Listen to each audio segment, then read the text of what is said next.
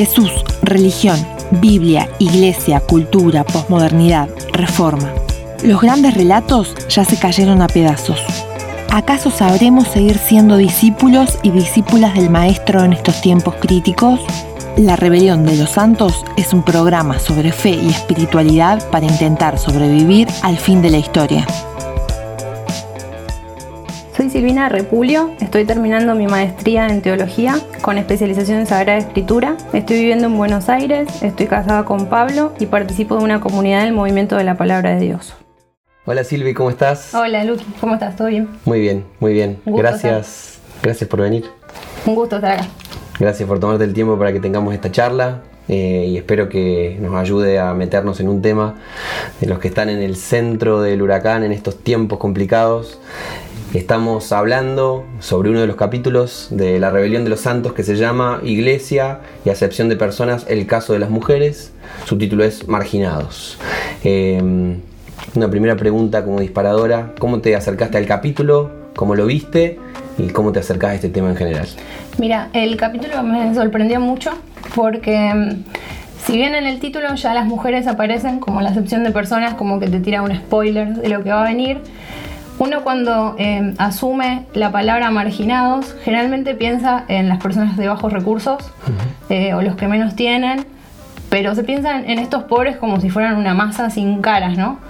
Y de repente vos cuando te empezás a meter por ahí más con los, con los temas de la mujer, te das cuenta que en general estos hogares marginados eh, muchas de las mujeres son las que lo llevan adelante, eh, jefas de hogar o siempre están a cargo de una abuela, una tía, ¿no? Entonces como que esto de los marginados o los pobres como un, como un rótulo, como si fueran una masa, Em, por ahí eh, nos, nos, sorprende cuando nos empezamos a, interiorizar y nos damos cuenta que en realidad las mujeres están relacionadas eh, muy intrínsecamente con el tema de la marginalidad, tanto desde los bajos recursos como desde los otros temas que se van desarrollando también en el, libro y que vamos a ir charlando. ¿no? Pero me sorprendió porque pensé que el tema iba a ir más por el lado de la pobreza, como en general, por esto de la palabra marginados y lo que nos sugiere. Pero después me di cuenta que iba a, presentar un concepto mucho más amplio y nos damos cuenta de que nos interpela a todos como cristianos, porque por ahí en general cuando nos acercamos al tema de la pobreza, los evangélicos solemos ser muy solidarios, siempre tenemos en la iglesia al trabajo social o alguna forma de acercarnos a estas personas, pero cuando pensamos en la marginalidad, o por ahí lo que vamos a ir charlando un poco más adelante, como separarnos de otro y ahí todos somos culpables de eso, ¿no? Entonces eh, me, parece, me pareció sorprendente que lo abordes desde ese lugar y muy enriquecedor también para todos, ¿no?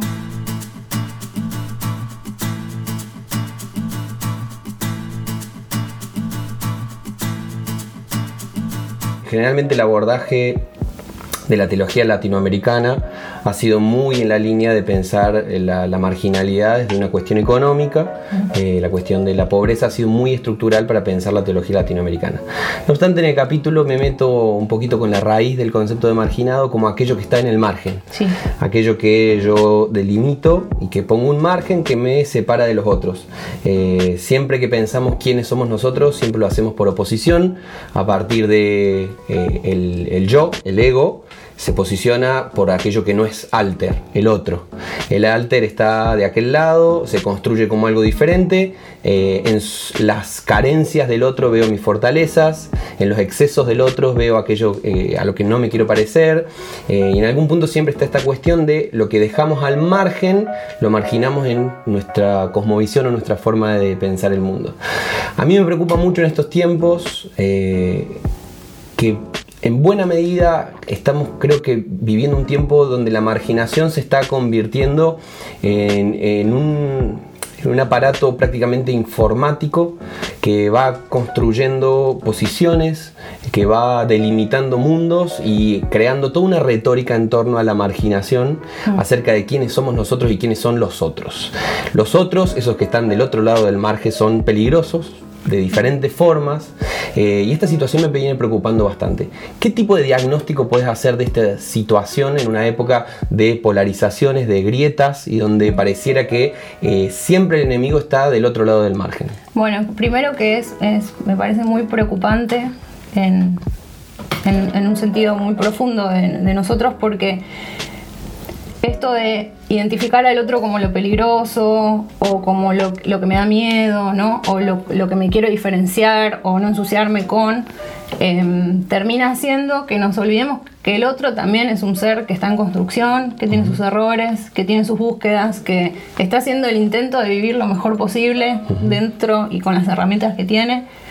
Em, por eso es muy importante eh, cuando planteamos una charla con un otro, darnos, ser conscientes de esto que vos tratás, ¿no? Todos estamos parados desde un lado del río y estamos mirando hacia el otro. Ser consciente de esto nos va a ayudar a poder entablar estos diálogos, a darnos cuenta de que siempre yo estoy hablando de, con un punto de vista, en un contexto muy específico, eh, con una vida muy particular, con unos recursos, con unas posibilidades que son únicas, que nadie más tuvo mis vivencias, nadie más tuvo mis situaciones, eh, mis padres, mi formación, ¿no?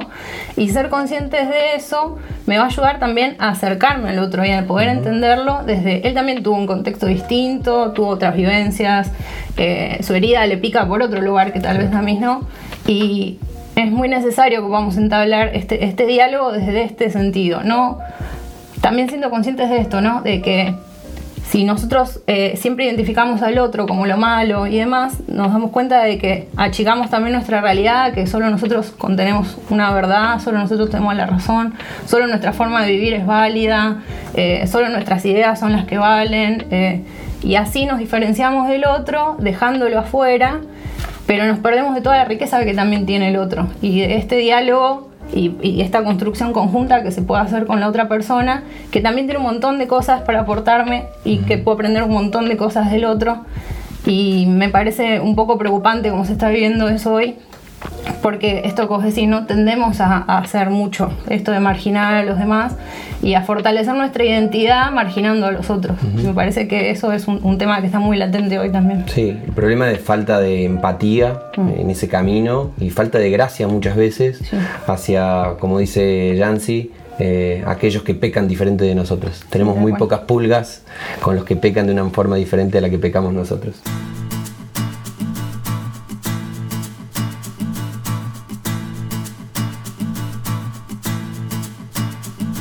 Como advertiste desde el principio, en este capítulo hablo de lo marginal eh, y después me meto como ejemplo de lo marginal en un tema que está muy en agenda y que tiene que ver con la situación de la mujer. Creo que a contramano del ejemplo de Jesús y a contramano de la iglesia primitiva, eh, la, historia del cristianismo muchas veces ha sido eh, muy injusta y terriblemente marginadora, específicamente de las mujeres, de muchas formas diferentes. Yo me acuerdo un, versículo que me parece una, una luminaria, que fue una luminaria hace 2000 años y sigue siéndolo hoy, creo, esto de Gálatas 3, de que en Cristo no hay esclavo ni libre, no hay judío ni griego, no hay varón ni mujer.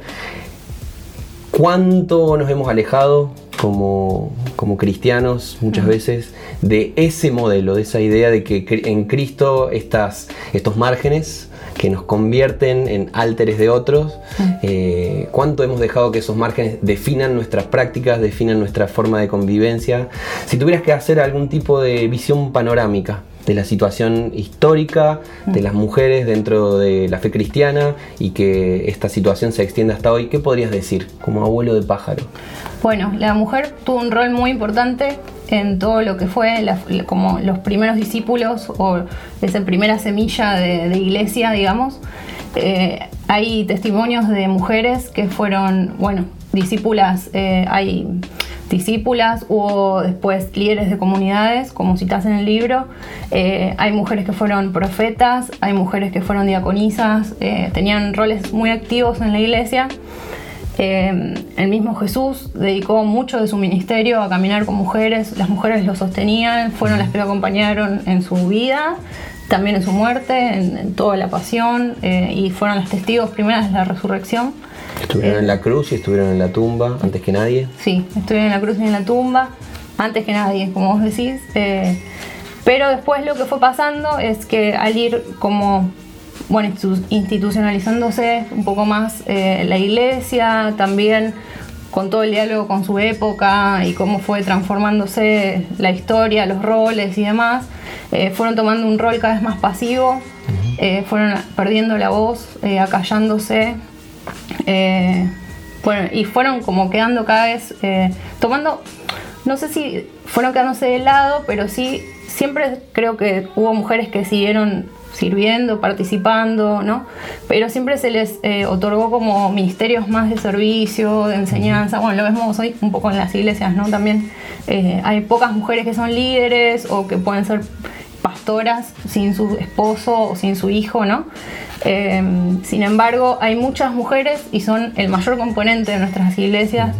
Eh, pero en general están más abocadas a tareas de servicio, de cuidado, ¿no? Es como que se duda todavía un poco de, las capacidades de la mujer. Estos rasgos de, modernidad creo que fueron quedando hasta el día de hoy, ¿no? Y creo que eso es un poco lo que estalla hoy, ¿no?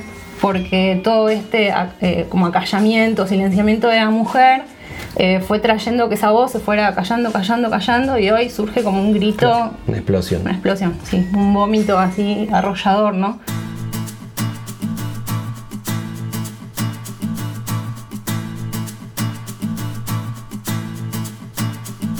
Notable como estos, e, este ideario moderno, como bien citabas, que es, eh, ha, arrastrado una imagen de mundo. El mundo es construido por una serie de eh, varones europeos, de cierta clase social, eh, de cierta con ciertas formas de entender la realidad y como hoy en día, como bien decías también, hay una especie de péndulo que busca una reacción. Entonces hay un rechazo de lo europeo en una búsqueda de más lo, del tercer mundo, lo postcolonial, la búsqueda de la identidad más local, eh, para una diferenciación, un rechazo de cierta, cierta herencia de la cultura grecorromana, por ejemplo, también, del pensamiento de la filosofía griega, en una búsqueda de encontrar algo propio, ¿sí? como un, deseo de dejar atrás esa tradición. Eh, en el capítulo este cito un versículo de Santiago 2.1 que dice así, ¿cómo pueden afirmar que tienen fe en nuestro glorioso Señor Jesucristo si favorecen más a algunas personas que a otras? Creo que queda clarísima acá esta cuestión de cómo es factible. Si Santiago está hablando de esto acá, ciertamente que no es algo que haya estado ausente de la iglesia primitiva y que siempre eh, tiene que ver con cómo vivimos como seres humanos, siempre construimos márgenes. ¿sí? ¿Y cómo puede ser que nos llamemos seguidores de Jesús si estamos haciendo ese tipo de márgenes y si favorecemos más a unas personas que a otras? Creo que un versículo como este nos tiene que hacer pensar muchísimo acerca de nuestras prácticas, acerca de cómo distribuimos la palabra, acerca de cómo... Eh, calificamos, acerca de cómo nos distanciamos. Eh, y creo que, como bien mencionabas, esta cuestión de la polémica, esta cuestión del péndulo, eh, a menudo en las iglesias es vista con, es vista con mucho recelo, porque si bien hay una serie de formas de pensar en el tema de la mujer, eh, que pueden ser aceptadas, que pueden ser abrazadas, y pienso por ejemplo en las luchas que tienen que ver con el trabajo, las luchas que tienen que ver con el acceso al voto, a la educación. Eh, difícilmente alguien tome una posición de rechazo hacia ese tipo de leyes.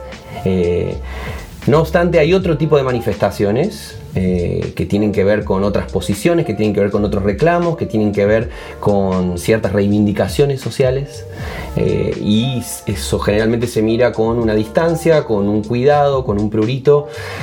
¿De qué manera te parece? ¿De qué manera te parece que los creyentes podemos entrar en esos diálogos? ¿Qué tenemos para decir? ¿Qué tenemos para aportar ante esa situación? Eh, ¿De qué forma te parece que tenemos que vivir toda esta, esta, esta situación de, de un péndulo eh, ¿Cómo nos posicionamos ante todo eso? Mm. Bueno, mira, en el libro vos señalabas bien, casi al finalizar también, que creo que uno de los mayores pecados que tenemos todos como cristianos es el fariseísmo, ¿no? Y el fariseísmo como una especie de agrimensor que mm. marca un, límite y deja fuera todo lo, lo, que está afuera, ¿no? Y esto es mío y esto está bien, esto está mal. Y mm, ese pecado hace, como veníamos hablando, que yo me cierre a escuchar lo otro antes de juzgarlo, ¿no? Mm. Eh, cuando nos empezamos a meter en el, en el, tema de un poco más de los movimientos sociales de mujeres y las búsquedas que tienen, nos damos cuenta de que en realidad no es no hay una especie de una sola búsqueda y están todas las chicas peleando por lo mismo, sino que cada una o hay muchos movimientos eh, sociales distintos, el, movimiento tiene muchas caras, eh, hay posiciones que eh, son, bueno, en general en la teología se definen tres posiciones, una tiene que ver más con tener una postura más reformista, que es decir, yo no me quiero ir de la iglesia, no me quiero ir del cristianismo, pero entiendo que esto que estamos haciendo por ahí no está tan bien, está dejando fuera un montón de personas, no se está teniendo en cuenta eh, la voz de las mujeres, pero no solo de las mujeres por ahí, como vos decías, eh, sino también de las personas que son campesinas, que tienen menos recursos, eh, hasta las personas con discapacidad, ¿no?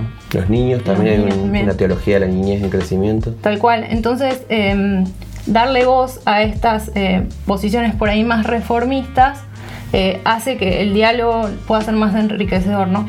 Pero como está esto, también está una postura que es por ahí un poco más radical, que es la que más nos, nos da miedo, ¿no? Estas eh, personas que por ahí tienen una explosión eh, hasta por ahí sí se puede decir más eh, agresiva o no, está, no quieren tener un diálogo con nosotros, sino quieren ellas también marginarnos, ¿no? En ese sentido.